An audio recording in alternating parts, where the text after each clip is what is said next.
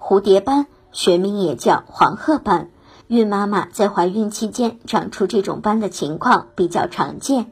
那么，孕期有哪些孕妈妈是容易出现蝴蝶斑的呢？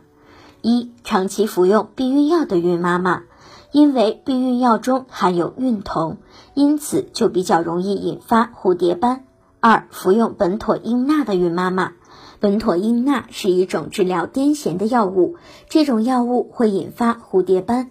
三、服用催眠药的孕妈妈，对于孕妈妈来说，在怀宝宝之前，最好养成自主睡眠的好习惯，而不是靠药物促进睡眠。